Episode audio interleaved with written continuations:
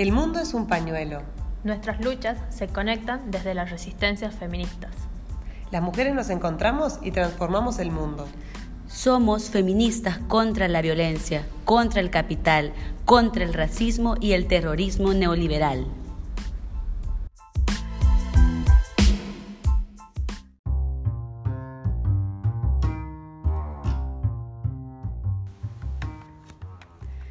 Hola a todas, a todos, a todes. Estamos nuevamente en el programa El Mundo es un pañuelo, el podcast feminista desde Buenos Aires. Eh, este podcast recuerden que lo pueden escuchar, además de, de la plataforma virtual de Spotify y Anchor. Lo pueden escuchar en la radio de todas, que es una radio feminista de El Salvador. También en la radio La Clave, una radio comunitaria de El Salvador y en Radio Pedal de Uruguay. Así que eh, cada vez ampliando más todas las redes y los espacios en donde pueden escuchar las luchas y resistencias de, los feminismos en Latinoamérica. Y bueno, y este día, compañeras, ¿cómo están? Qué gusto estar aquí compartiendo con ustedes.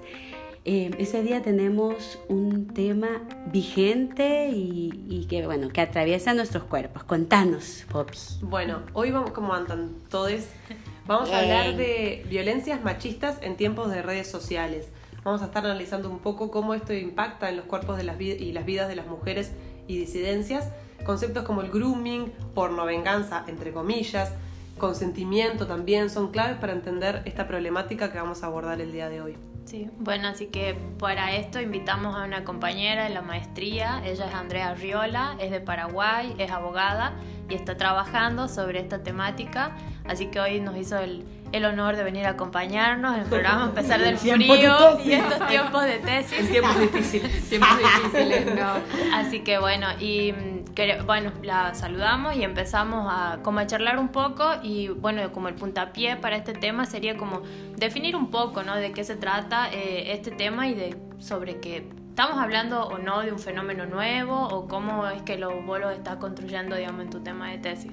Bueno, antes que todo agradecerles, soy yo la privilegiada de estar compartiendo con ustedes y a través de ustedes con muchas personas. bueno, como dijiste, Eve, la, la idea es mostrar que, que esta violencia machista que, que, generalmente, o sea, siempre fue concebida como un tipo de violencia que ocurría dentro de las casas, que era una cuestión privada. luego, a medida que, que, pasan, que pasaron los, las luchas, las conquistas, eh, este espacio se, trasladó ya a, lo político, dejó de, ser una cuestión privada para pasar a ser una cuestión política. Y hoy vemos y hoy reconocemos distintos tipos de violencia, como por ejemplo aquella que ocurre en los colegios, en las aulas, en, las calles, en los hospitales, en, las oficinas. Y hoy por hoy, con la aparición y el desarrollo de, las tecnologías y de las redes sociales, estas formas de violencia también se dan en el mundo online, por decirlo de, alguna manera. Sí, es súper interesante justo colocar que, estamos hablando de un fenómeno que existe, la violencia machista, y que esta luego también ha tomado una manifestación concreta, ¿verdad?, en el, en el ámbito de, la, de las redes. Y bueno, lo que, lo que hablábamos un poco era que en sí mismo la red es un espacio de construcción de identidad. Entonces, ¿cómo se conjuga esto? ¿Cómo, cómo se pasa de, de esta situación de la red a que se convierta en, una, en un momento en donde podés enfrentar una agresión también? Bueno, primero hay que, hay que tener en claro que, que, no se tratan de hechos nuevos, de conductas nuevas o de delitos nuevos, sino que es como un continuum de violencia que las mujeres sufrimos en, en, el día a día y en todas estas esferas que mostré. Y esta, la tecnológica o la digital, la virtual, es una esfera más. O sea, en, el patriarcado, la violencia machista encontró un nuevo escenario y nuevas formas para ejercer violencia. Y con las características propias de las redes que esa manera de ejercer violencia es mucho más fácil mucho más rápida porque estás a un clic de dañar eh, de una manera masiva eh, y también de una manera gratuita y anónima. O sea, el, el anonimato es, un, es un gran, una gran característica que, que coloca a las víctimas en, en situación de vulnerabilidad o de mayor vulnerabilidad. Y lo que habíamos hablado, como dijiste, es el tema que, que con la aparición de las redes cambió nuestra manera de conectarnos, de vincularnos en, en, distintos aspectos. Hoy por hoy, no sé, podés dejar de ir al súper y comprar online. Podés de, dejar de asistir a tu oficina para tener una reunión y hacerlo por una, a través de, de reuniones lo virtuales. Lo cotidiano. Bueno, y lo mismo está pasando en, en las relaciones en sentimentales o en relaciones interpersonales donde la sexualidad también está cambiando. La, la, manera como exploramos, cómo vivimos y cómo compartimos nuestra intimidad también está cambiando y es como que hay una tensión entre lo público y lo privado, como que esa, hay una, una línea muy delgada entre nuestra intimidad y cómo nosotras voluntariamente la exponemos. Y ahí es muy importante tener el, en claro hasta dónde va ese consentimiento, hasta dónde decidimos mostrar y qué decidimos compartir. Por, ahí, digamos, el, en el plano de, del, de, los ámbitos, digamos, distintos, es como que eh, la aparición de Internet y de las redes sociales, de estas plataformas, vienen como a reconfigurar un espacio que por ende reconfigura todo, ¿no? Reconfigura las formas de, digo reconfigura porque no las cambia, porque como dijiste son violencias que ya existían, eh, exposiciones, extorsiones, todo, todo tipo de agresiones hacia las mujeres siempre existieron, pero ahora como que toman otra forma y que esta forma es como mucho más masiva, no mucho más pública y por ende los daños son, son muchos más grandes y también es como distinto, porque no es lo mismo un daño como hablábamos hace rato, alguien que te diga algo en la calle, a que alguien te diga algo claro, alguien que te diga algo por internet donde todo el mundo lo está leyendo y todo el mundo está viendo su vulnerabilidad. Claro, porque perdés el control. Una vez que algo se publicó, ya, ya perdés el control de, de quién vio, quién tuvo acceso, quién reenvió, quién no. Exacto. Y Andrea, y para charlar un poquito sobre la, ruta, eh, la ruta de las violencias en redes, ¿no? Este, quizás está bueno como, como puntualizar o explicar qué es un poco el sexting, la sextorsión, la difusión no consentida, o sea, como para, para marcar un poco la, conceptualización.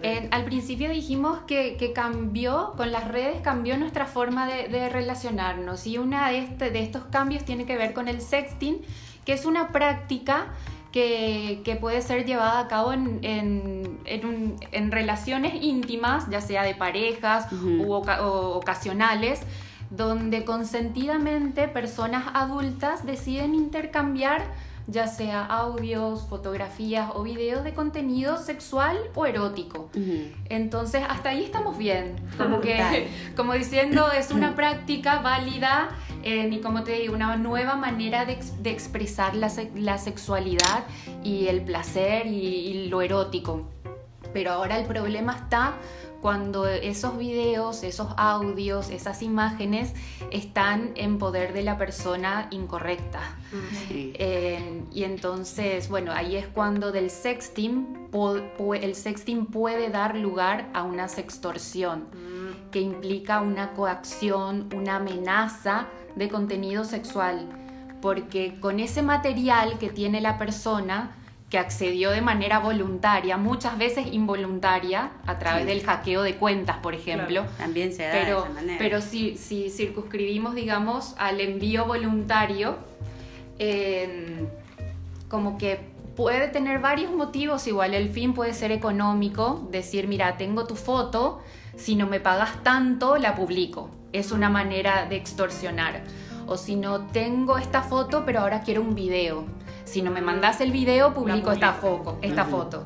O si no, puede ser, mira, tengo esta foto, quiero que seas mi novia. O tengo esta foto, quiero tener relaciones sexuales contigo y de tal y de tal manera. O por ahí también mediante la persuasión, ¿no? De decir, bueno, eh, mandame una foto. Muchas veces hay engaños, digamos, me, me pasa de haber escuchado casos de perfiles que escriben a mujeres diciendo, mira, soy un agente de modelos y me pareces una chica muy linda, mandame una foto y vos mandás, digamos, y el problema es ese, digamos, que después ya queda ahí a mano de un perfil falso y muchas veces por eso es como delgada línea, ¿no? Que decíamos entre la voluntad, entre, entre no, entre el engaño, entre si te la roban, no sé, como miles de modalidades. de hay un montón de, conseguir la información y que esto justo nos lleva a una categoría que está muy, muy difundida. Eh, que nosotras mismas a veces le ocupamos, ¿verdad? Que tiene que ver con esa mal llamada pornovenganza que decíamos al inicio entre comillas, porque justo queremos problematizar, ¿verdad? Porque toda esta ruta que vos decías del sexting, de la sextorsión, bueno, luego desemboca en la acción concreta, ¿verdad? De difundir eh, las imágenes, videos, audios. Entonces, eh, hay una carga moral que también se le da a la, a la palabra pornovenganza, que tiene también una noción de culpabilización a la, a la víctima. Pero si nos puedes comentar un poco esa problematización y luego seguir con esa ruta, ¿verdad? ¿Qué, ¿Qué, sucede cuando se da esta difusión? Bueno, y como bien ya lo dijo Poppy al inicio y vos lo dijiste también, eh, la idea es un poco de, de, dejar a un lado este término que de por sí tiene una carga machista, eh, porque hablamos de la conjunción de dos términos, por un lado la pornografía y por otro lado la venganza. Uno, de, uno se venga por qué, porque antes recibió como algún daño o, para hacer justicia o para castigar. Y en este caso, eh, como que se, como dijiste, se pone en, cabeza de la víctima la culpa de, claro, ¿para qué se filmó? ¿Para qué, para qué ella, mandó? Ella dio la imagen, ella quiso dar esa imagen. Y otra vez volvemos a lo mismo. En, hoy en día, o sea, mucho tiempo se habló de, se justificaban las violaciones porque las chicas iban vestidas con minifaldas o de manera provocativa. Entonces, era la, cultura de, la, violación estaba justificada. y hoy en día esta difusión también se justifica con, con el envío por la propia víctima, digamos. Sí. sin ir más lejos, el concepto de crimen pasional, o sea que muchos medios de hecho lo siguen utilizando, que es un poco esto como, bueno, pero se puso tan iracundo, o sea, la ira lo llevó a matarla, y bueno, y sí, ella algo habrá hecho, o sea, es como empezar a problematizar estos conceptos el, donde el se habrá hecho algo es repetitivo y, siempre digamos, está presente cuando hablamos de, la, de las decisiones que, toman las mujeres y de las consecuencias que eso trae, como, como eso, ¿no? Hasta, hasta consecuencias es la palabra que se usa, como diciendo, a ver, si alguien, si una mujer deja a, a, una, a una pareja, como que esa pareja tiene el derecho de vengarse, digamos, y eso, digamos, como si fuera... Y el contenido del despecho también. Pero como si fuera un, una, un mal acto decidir cortar con una relación, ¿me entendés? venganza. Y es súper fuerte nuevamente cómo esta manera de, de, operar del sistema machista, patriarcal, también está operando en las redes sociales, porque o sea, se está culpabilizando, se está poniendo la carga sobre la mujer que ella fue la que difundió, cuando la agresión la está cometiendo una persona y está, estamos hablando de que ha difundido sin consentimiento. Y, y esta palabra, ¿verdad? El consentimiento, si podemos como explorarla o sea, porque la verdad es que está el centro de esta discusión, el consentimiento. Claro, el consentimiento que para eso tenemos que volver al sexting. Eh, ese envío de fotografías, ese decidir filmarse entre personas adultas es válido y mientras haya consentimiento, todo, todo ok. Pero este consentimiento no implica de que yo, si decido mandarte la foto, vos tenés la libertad de hacer lo que quieras con ella. Ese consentimiento está restringido y limitado a que vos lo tengas hasta y ahí. momento también. Y en ese momento y hasta ahí.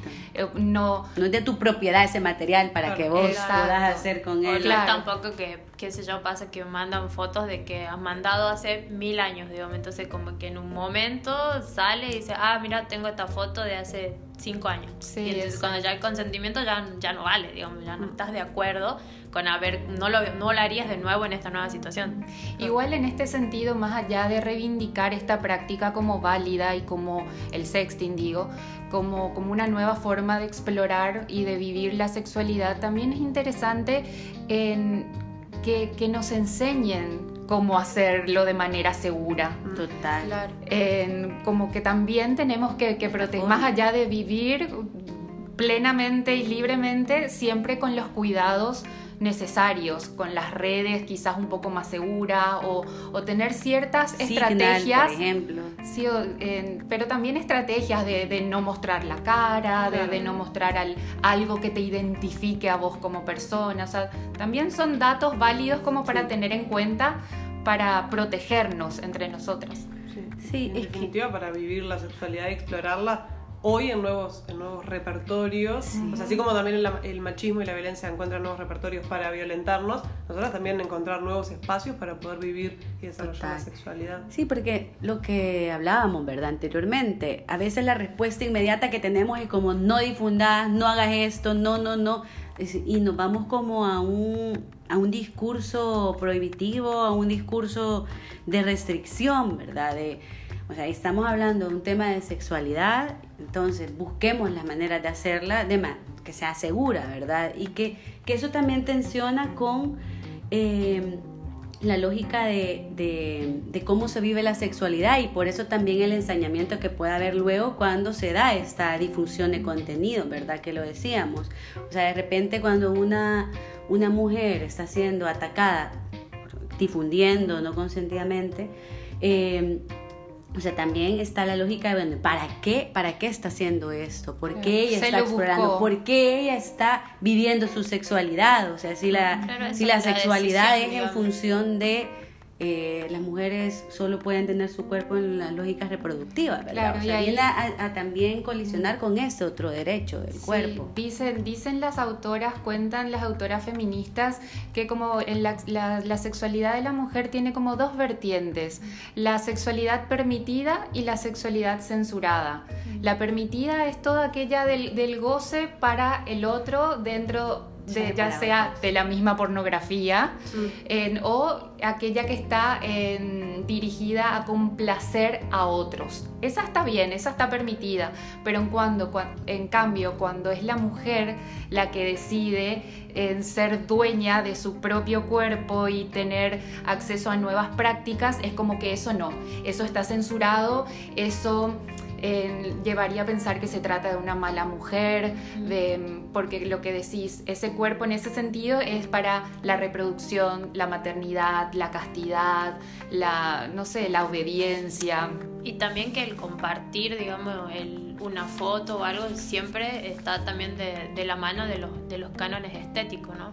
de decir hay ciertos cuerpos femeninos que se pueden ver y, y otros que no y que también pasa Claro, y que también pasa lo mismo con los cuerpos disidentes, de decir que suben una foto y eso qué es, digamos, y digamos, también está ese castigo y esa, y esa búsqueda de, de decir, a ver, entonces, ¿qué foto podemos poner y cuáles no? Digo? Como, te pasa en la, como pasa en las redes sociales de cuáles las imágenes que censura. Claro.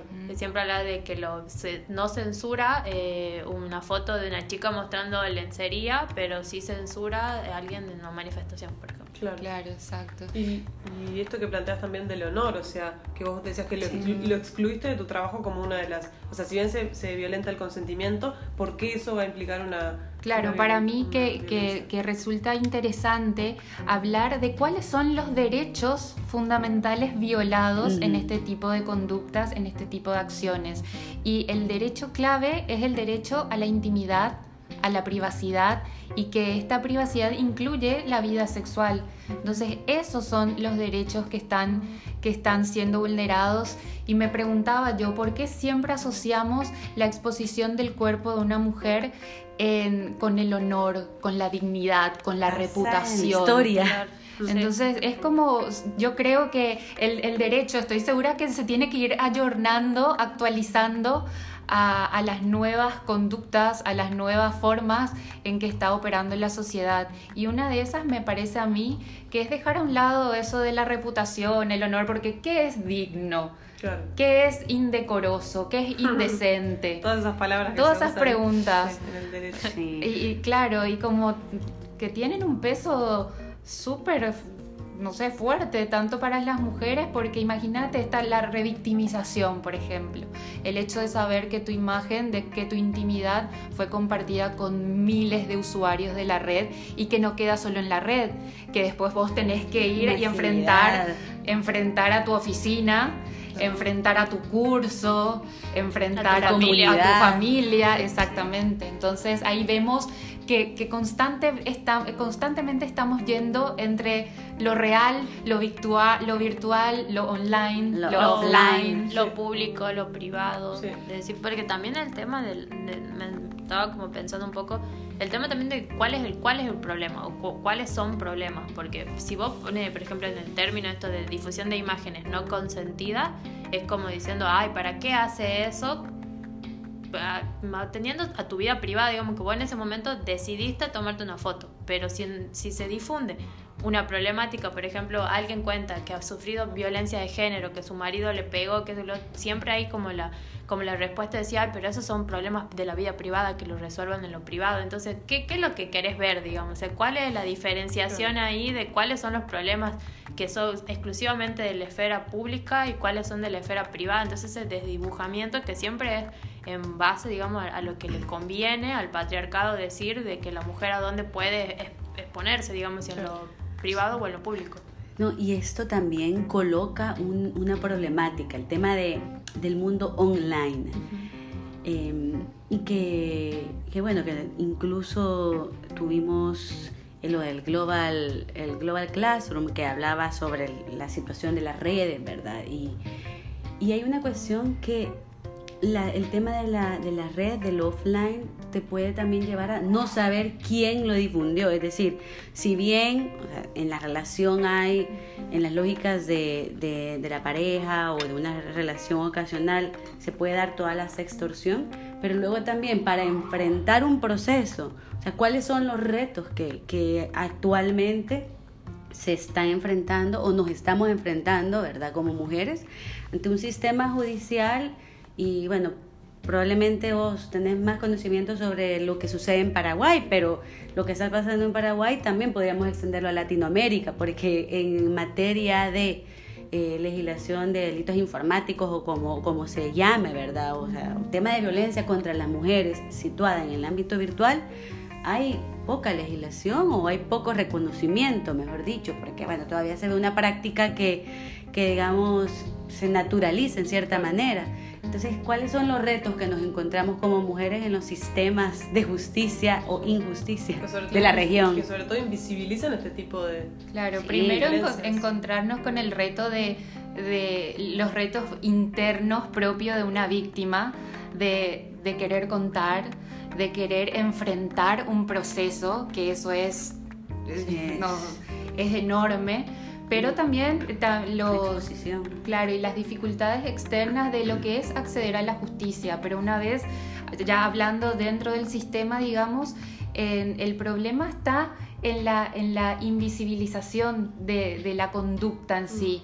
Contarles que en Paraguay tenemos una ley de protección integral contra las mujeres que define este tipo de violencia, de la violencia que se registra en, a través de los, de los medios informáticos, a través de las tecnologías, que denomina violencia telemática.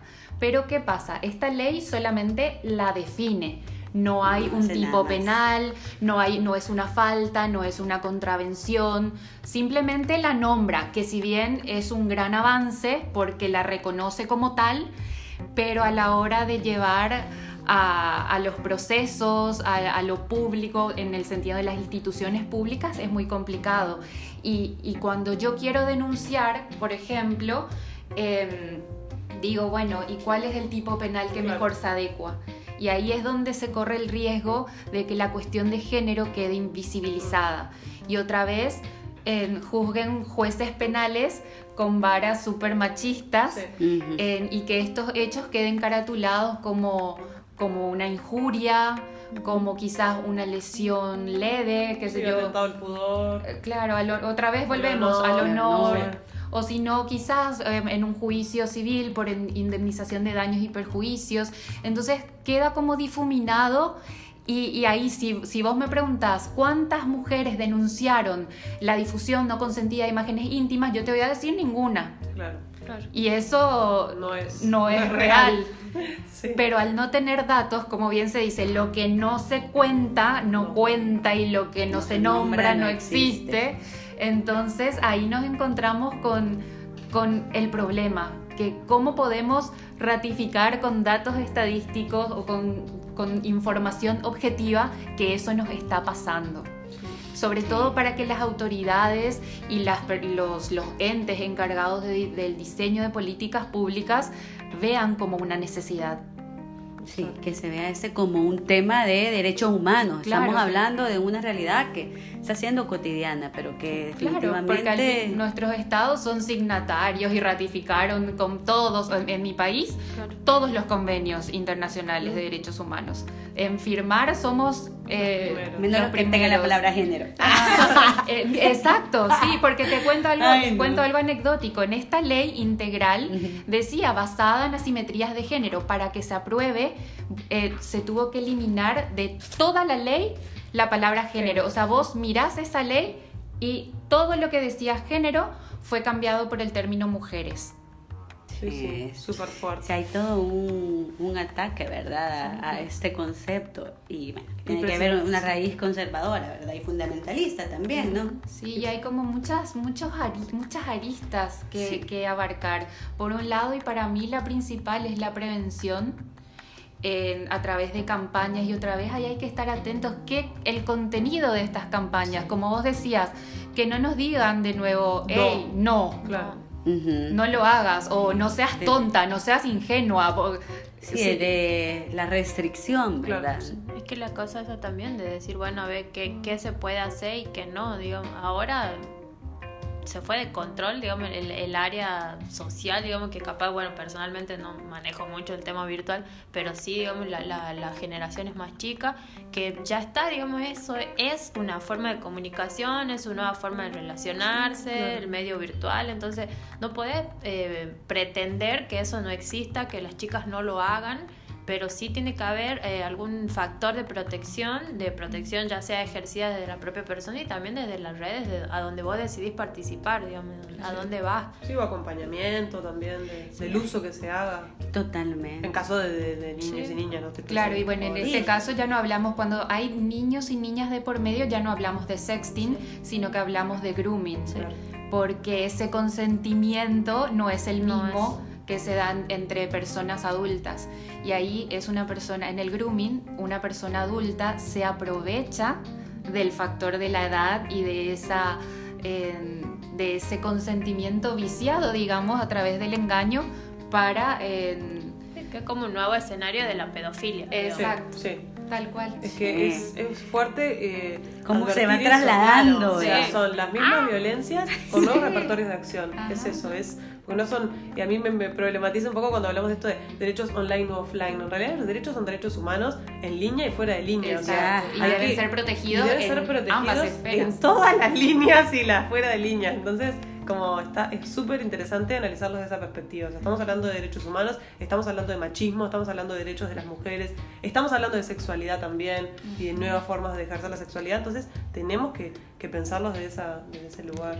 Y también pensar la, la, respuesta, ¿verdad? social que pueda haber ante un tipo de, ante un tipo de, de violencia de, este, de, esta magnitud, ¿verdad? Porque hablábamos también que, que, bueno, que de repente sucede la divulgación y, y en el espacio virtual no hay también una complicidad del, del sistema para, para eh, ser parte de, las violencias y acoso, ¿verdad? Hay una, hay, hay una manera que se reproduce, que tiene que ver con todo lo que ya decíamos, con la culpabilización y demás, ¿verdad?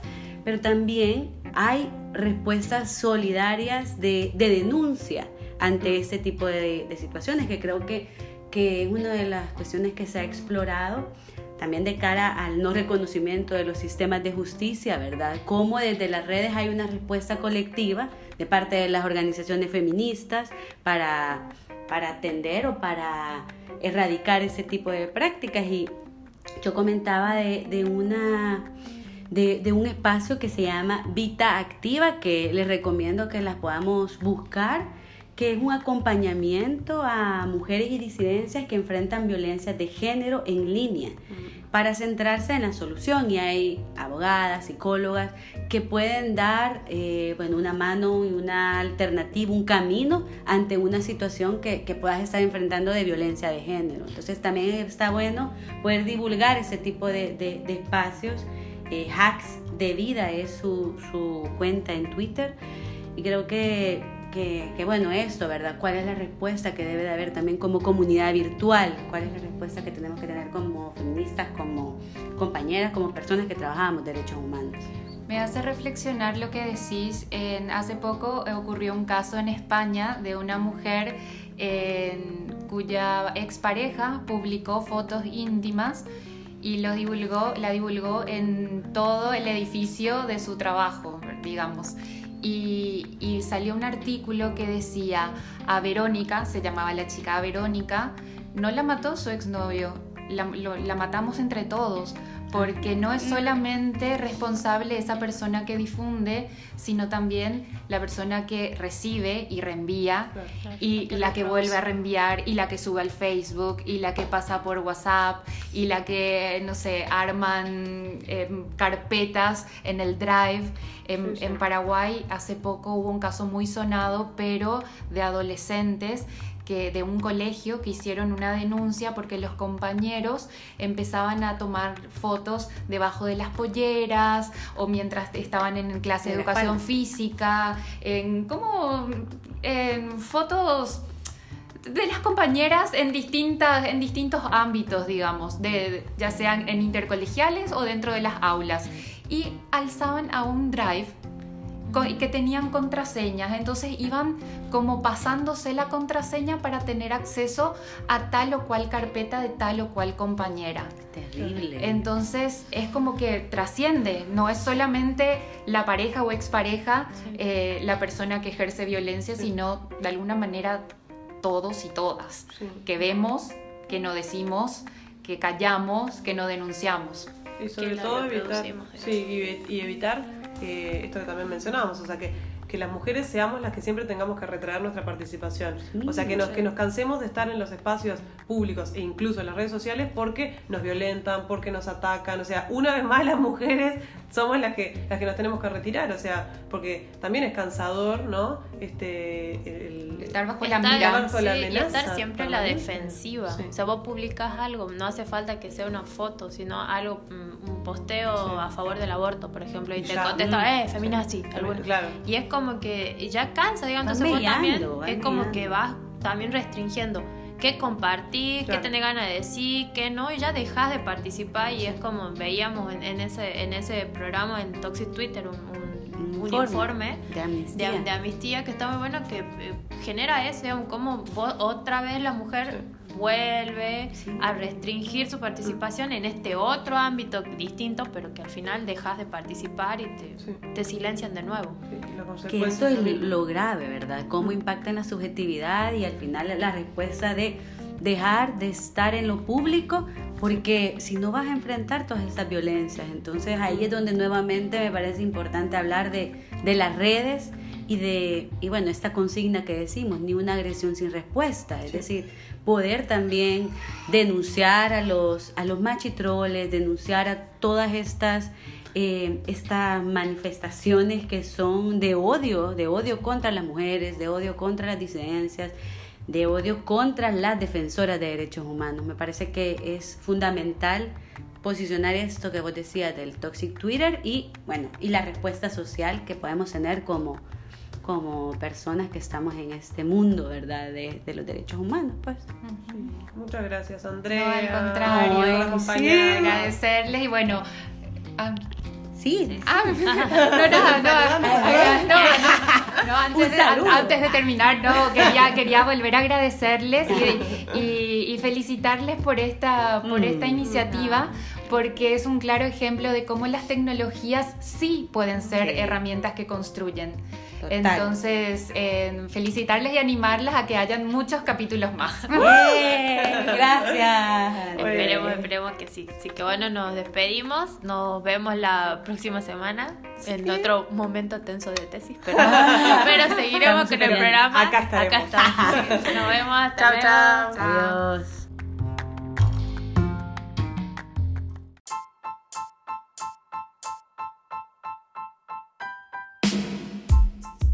El mundo es un pañuelo. Nuestras luchas se conectan desde las resistencias feministas. Las mujeres nos encontramos y transformamos el mundo. Somos feministas contra la violencia, contra el capital, contra el racismo y el terrorismo neoliberal.